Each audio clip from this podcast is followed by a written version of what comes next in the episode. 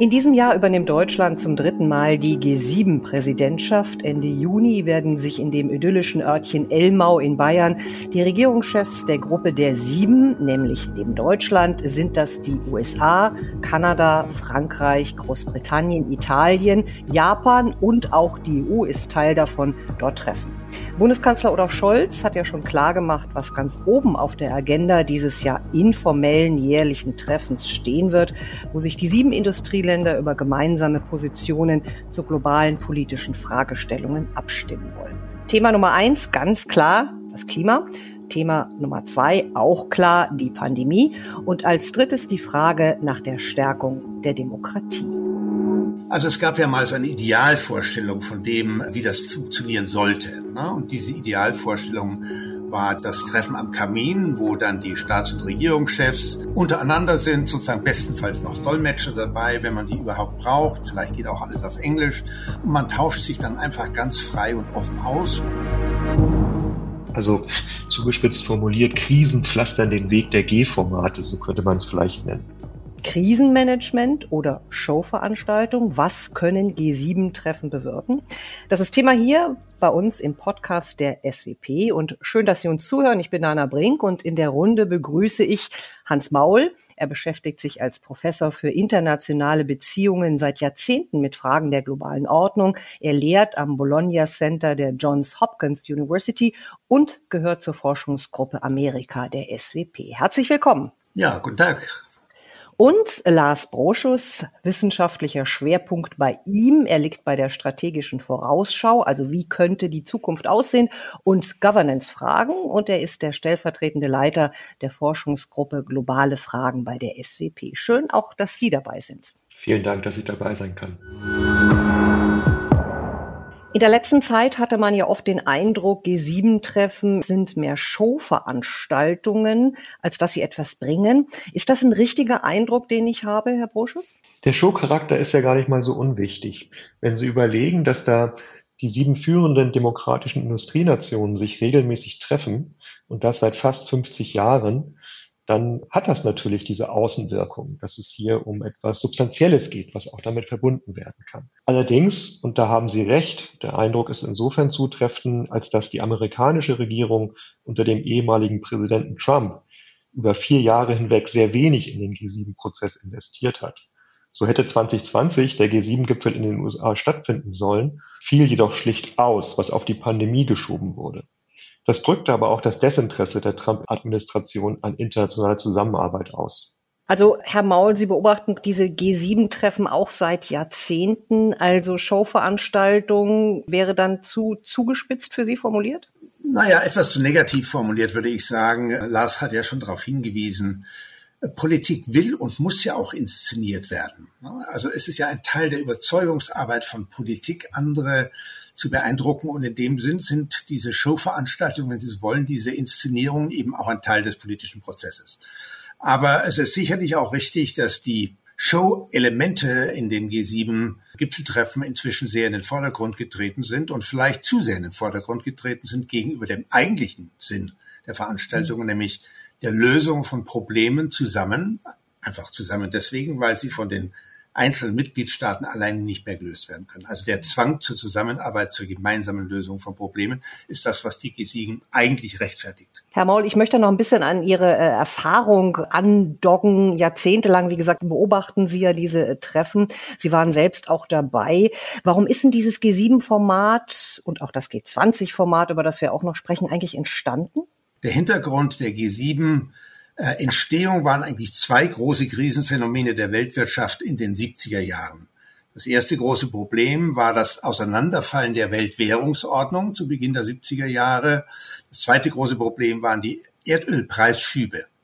Und vor dem Hintergrund dieser massiven Verwerfungen in der Weltwirtschaft und in der Weltenergieordnung kam es eben zu der Begründung der G7 und warum die G7, was war neu an den G7? Bei den G7 war von Anfang an ein Staat dabei, den man dringend brauchte, vor allem im Zusammenhang mit der internationalen Währungsordnung, nämlich Japan. Und es gab bis dahin kein Format, kein wirklich entscheidungsfähiges Format, in dem Japan von Anfang als gleichberechtigtes Mitglied dabei gewesen wäre. Wir haben neben dem G7-Format, das uns ja hier besonders beschäftigt, auch noch das G20-Format. Herr Broschus, wie ist es denn zu diesen unterschiedlichen Formaten gekommen? Am Ende ist es dann wieder die Krisengetriebenheit, die die wichtige Rolle spielt in diesem Zusammenhang. Könnte vielleicht zugespitzt formulieren, dass Krisen den Weg der G-Formate pflastern in der internationalen Politik. Die G20 sind ursprünglich eingerichtet worden auf der Ebene der Finanzminister und Ministerinnen, um anzuzeigen, dass es nicht mehr nur die G7-Staaten sind, also die führenden demokratischen Industrienationen, die für die Weltwirtschaft relevant sind, sondern auch die Emerging Markets oder die Schwellenländer, wie man sie damals genannt hat. So Ende der 1990er Jahre war das. Und dann, daran werden Sie sicherlich noch alle erinnern, kam es 2008 zur globalen Finanz- und Wirtschaftskrise. Und in diesem Zuge sind dann die G20 quasi über Nacht aufgewertet worden, protokollarisch aufgewertet worden auf die Ebene der Staats- und Regierungschefs. Und damit wiederum Krisen geboren, waren die G20 auf der internationalen Bühne angekommen, sehr sichtbar und auch relativ erfolgreich bei der Bearbeitung der globalen Finanz- und Wirtschaftskrise. Allerdings, auch das muss man sagen, sobald der Krisendruck etwas nachließ, die Gruppe zerfiel nicht, aber sie verlor doch deutlich an Kohäsion, also an gemeinsamen Sichtweisen, die auf eine gemeinsame Problembearbeitung hätten ausgedehnt werden können. Also das G7-Format hat ja auch gelitten, kann man wohl so sagen, unter einem US-Präsidenten Trump. 2020 hat es ja gar nicht stattgefunden. Das hat jetzt nichts mit Trump zu tun gehabt, sondern mit der Pandemie. Auf jeden Fall hat er natürlich solche Veranstaltungen auch immer für sich zu nutzen gewusst. Herr Brosches, gibt es denn sowas wie eine Reanimierung nach dem US-Präsidenten Trump, auch des G7-Treffens? Ja, ganz zweifellos. Auch hier spielt die Krise wieder eine große Rolle, und zwar die Krise, die die Trump-Präsidentschaft darstellte. Ich würde auch etwas anders formulieren, Frau Brink, als Sie es gerade gemacht haben. Ich glaube, es ist so, dass es auf Trumps Seite schon ein bewusstes Nichtnutzen dieses Formates war, wie auch anderer Formate etablierter Zusammenarbeit zwischen den demokratischen Nationen. Dass die USA vom Stabilisator der liberalen internationalen Ordnung dazu übergehen, diese Ordnung geradezu aktiv zu interminieren, ist in der Vergangenheit zwar schon oft vermutet worden, also dass es eine solche Entwicklung geben könnte, aber nun wurde diese Vorstellung Realität. Und es ist sicher kein Zufall, dass Russland und China die Schwäche der G7-Staaten während der Trump-Administration weitlich ausgenutzt haben. Herr Maul, wenn wir von Reanimierung sprechen oder wie auch immer wir das formulieren, Wiederaufnahme des G7-Formats äh, mit neuen Themen, da stellt sich mir sofort die Frage, wer setzt denn eigentlich die Themen? Das ist ja auch interessant im Hinblick auf die G7-Präsidentschaft von Deutschland. Ja, absolut, äh, Frau Brink, das ist eine gute wichtige Frage. Und ich denke, eine gute Beschreibung dessen, was die G7 eigentlich darstellt und auch die Gipfeltreffen eigentlich darstellen, ist, sie als Lenkungsausschuss zu verstehen. Das ist nicht alles, aber es ist eine wichtige Funktion. das heißt, wer bestimmt die Themen? Die werden zunächst einmal eingesammelt. Und zwar von der jeweiligen Präsidentschaft. Das heißt, es gibt da umfangreiche Sondierungsprozesse, wo bei allen beteiligten Regierungen nachgefragt wird gewissermaßen. Was steht denn bei euch auf der Agenda? Was hättet ihr gerne in Elmau diskutiert gesehen. Und dann hat die Präsidentschaft natürlich schon die Möglichkeit, dadurch, dass sie diese äh, verschiedenen Vorschläge zusammenbindet und strukturiert und Prioritäten setzt, dann die Agenda tatsächlich auch in einem gewissen Maße zu strukturieren und zu bestimmen. Können Sie mir dann noch ein bisschen erklären, wie solche Treffen funktionieren, weil Sie gesagt haben, jeder bringt etwas ein und legt auf den Tisch, was ist uns wichtig? Mit welchen Erwartungen oder Absichten gehen dann auch solche Regierungen in diese Treffen? Also es gab ja mal so eine Idealvorstellung von dem, wie das funktionieren sollte. Ne? Und diese Idealvorstellung war das Treffen am Kamin, wo dann die Staats- und Regierungschefs untereinander sind, sozusagen bestenfalls noch Dolmetscher dabei, wenn man die überhaupt braucht. Vielleicht geht auch alles auf Englisch. Und man tauscht sich dann einfach ganz frei und offen aus, macht Brainstorming und kommt dann zu guten Lösungen. Das gab es mal vielleicht vor 50 oder fast 50 Jahren in den ersten Stunden des G7-Prozesses, aber inzwischen ist das natürlich völlig, äh, die Realität sieht heute völlig anders aus. Die jeweiligen Apparate sammeln eben die Themen zusammen, wie ich das gerade versucht habe zu beschreiben. Und dann wird äh, sozusagen versucht, über Kommuniqué-Entwürfe, Textentwürfe einen Konsens herzustellen und die wichtigsten am Schluss noch ungelösten Fragen der vorbereitenden Behörden und Administrationen, die werden dann den Chefs überantwortet. Die müssen dann mit ihren Mitarbeitern versuchen, da Lösungen zu finden und Formulierungen zu finden, die bei allen gleichermaßen ankommen. Mhm. Also es ist inzwischen schon ein sehr komplizierter und bürokratischer Prozess geworden. Also bestimmt sind so viele Leute beteiligt, dass man da gar keine Plätze vor dem Kamin sozusagen mehr reservieren kann. Aber gehe ich trotzdem richtig in der Annahme auch die Frage an Sie beide, dass wirklich dann die Chefs auch letztendlich entscheiden oder noch äh, äh wichtig sind in diesem Prozess? Ja, die sind das natürlich. Die haben das letzte Wort. Die Staats- und Regierungschefinnen und Chefs werden sich das auch vorbehalten. Und sie wissen natürlich auch, was aus ihrer Sicht die neuralgischen Punkte sind, wo es für sie in der Regel heißt, dass zu Hause politisch dann unangenehm wird, wenn sie Zugeständnisse machen würden. Und sie wissen umgekehrt natürlich auch sehr gut, was vor allem prioritär durchgesetzt werden sollte. Ich würde das voll unterstützen, weil man gerade in den letzten Jahren unter der Trump-Präsidentschaft gesehen hat, wie entscheidend tatsächlich die Regierungsspitze ist. Ne? Ähm, es ist ein wirklich signifikanter Unterschied zwischen dem, wie die beiden Administrationen den G7-Prozess angeht und dem, man muss schon fast sagen, nicht Vorgehen der Trump-Regierung, der früheren Trump-Regierung. Ein wesentlicher Faktor dabei ist eine letztlich innenpolitische Analyse, die die Demokraten, also die Demokratische Partei in den USA vorgenommen hat. Und die Analyse besagte, sehr vereinfacht ausgedrückt, dass selbst etablierte Demokratien wie die USA unterminiert werden können, wenn sie die Unterstützung der Mittelklasse verlieren. Das ist eine der Erklärungen, die angeboten werden dafür, weshalb 2016 Trump überhaupt gewählt wurde. Entscheidend waren letztlich die Stimmen der Facharbeiterschaft in etlichen Staaten des Mittleren Westens, die einen relativ massiven Deindustrialisierungsprozess durchlaufen hatten in den zwei Jahrzehnten vorher. Der Clou, wenn man so will, ist nun, dass die aktuelle Analyse besagt, dass das zusammenhängt mit der Politik, die lange auch von den G7 betrieben worden ist, die sehr stark auf Deregulierung und Liberalisierung der internationalen Märkte zielte. Also das, was man gemeinhin als Globalisierungspolitik bezeichnet. Und die Konsequenz jetzt ist, dass beim letzten G7-Gipfel der sogenannten Cornwall-Konsensus verabschiedet wurde, der sehr klar macht, dass die Staaten eine viel aktivere Rolle künftig übernehmen sollen, viel stärker investieren sollen, viel stärker regulieren sollen, als das in der Vergangenheit der Fall gewesen ist und dabei immer die Belange der Mittelklasse im Auge haben sollen. Aber verstehe ich das auch richtig, dass sozusagen auch innenpolitische Herausforderungen ganz entscheidend sind für die Strategien, die die einzelnen Staaten dann auch in diese G7-Treffen hineintragen? Das ist zweifellos so.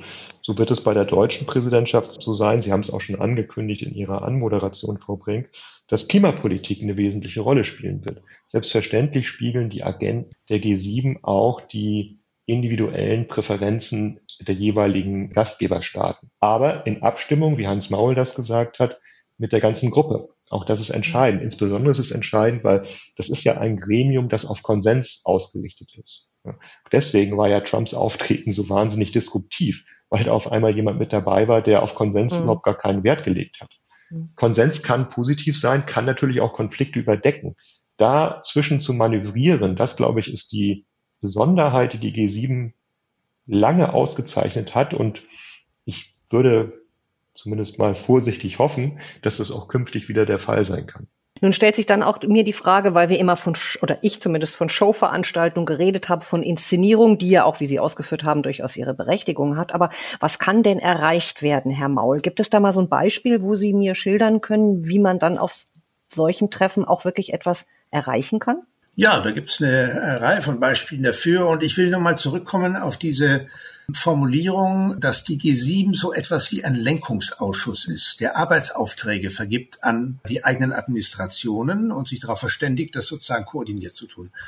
Also ein interessantes Beispiel in letzter Zeit dafür, wie das so funktioniert äh, mit diesem Lenkungsausschuss, ist die Entscheidung, die inzwischen ja doch relativ viel internationale Unterstützung bekommen hat, transnational agierende Unternehmen international zu besteuern mit einem Mindeststeuersatz.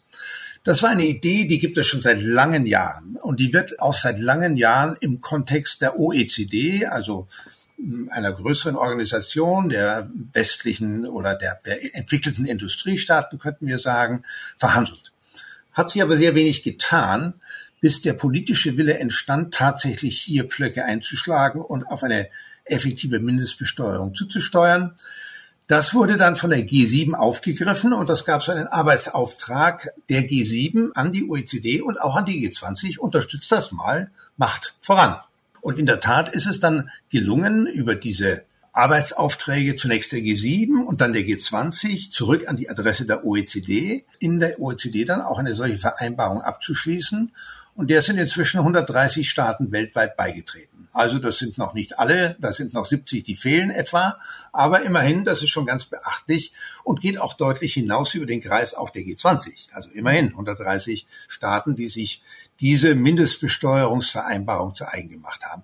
Viele Kritiker der G-Formate beklagen ja, dass dieser Elite-Club, also gucken wir uns mal die G7 an, nur zehn Prozent der Weltbevölkerung repräsentiert.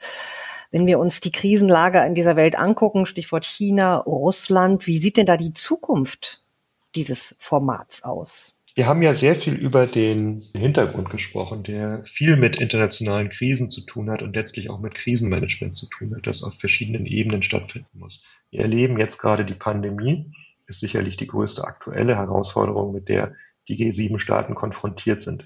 Dahinter zeichnen sich aber schon ganz andere Herausforderungen ab. Der Klimawandel, der ist jetzt auch nicht wirklich neu, aber sicherlich auch etwas, was man bezeichnen könnte als vielleicht sogar Systemkonkurrenz äh, mit Russland und China, also mit autoritären Regimen, geht natürlich äh, an den, wenn man so will, an das Grundverständnis der G7-Mitglieder, die sich als demokratische Industrienation verstehen und auch so auftreten werden.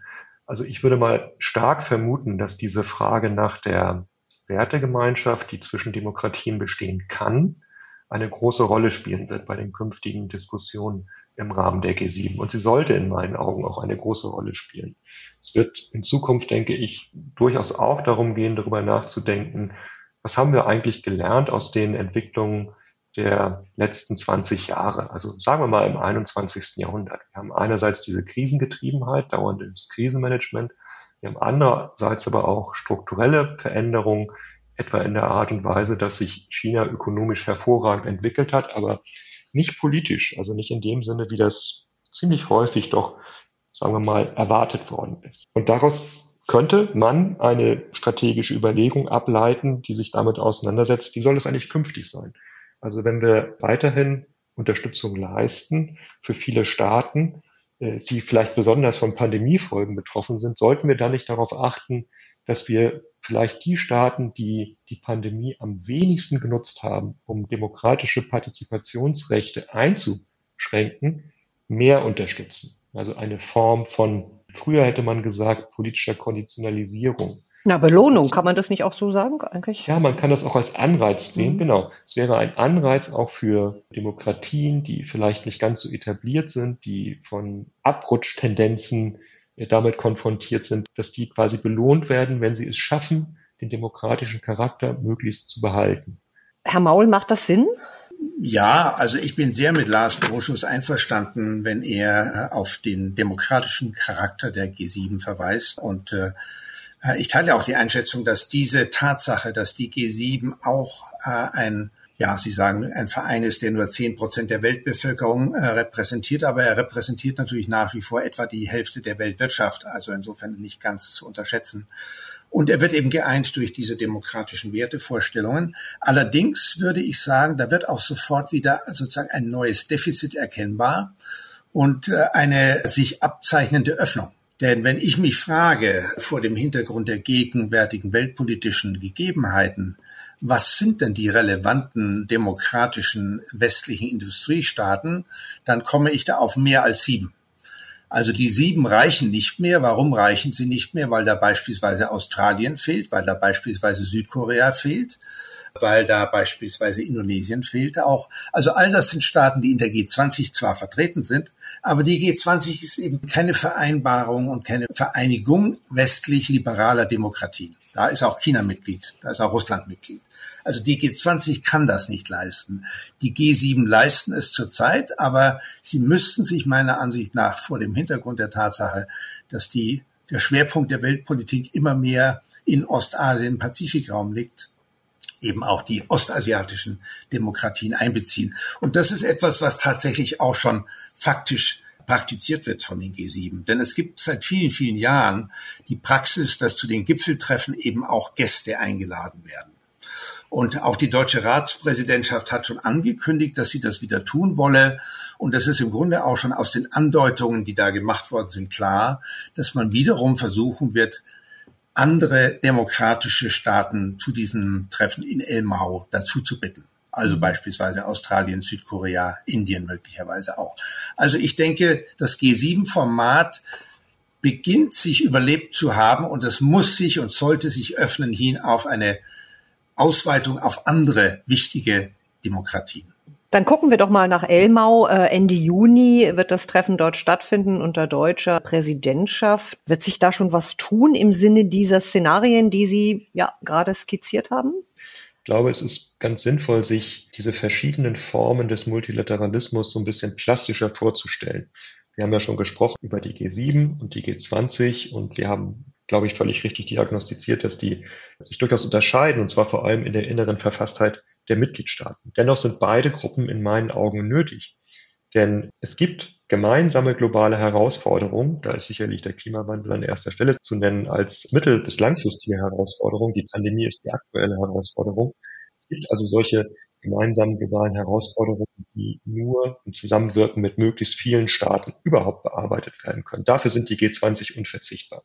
Das ist, wenn man so will, keine Frage, ob kooperiert wird, sondern es muss in gewisser Weise miteinander kooperiert werden, wenn es ein Interesse daran gibt, dass es zu einer halbwegs effektiven Lösung kommen soll. Dann gibt es aber auch eine ganze Reihe an anderen Fragen, die andere multilaterale Formate denkbar erscheinen lassen, wie die G7. Also beispielsweise die Frage nach gesellschaftlicher Öffnung untereinander. Wir haben eine Situation, in der im Moment die gesellschaftlichen Systeme der demokratischen Industriestaaten sehr offen sind. Da ist, es ist relativ einfach, hier über soziale Medien beispielsweise hineinzuwirken, was ja auch weitlich genutzt wird, beispielsweise von Russland. Wir haben das bei den US-Wahlkampf gesehen. Wir sehen es an vielen Stellen. Umgekehrt ist das nicht der Fall.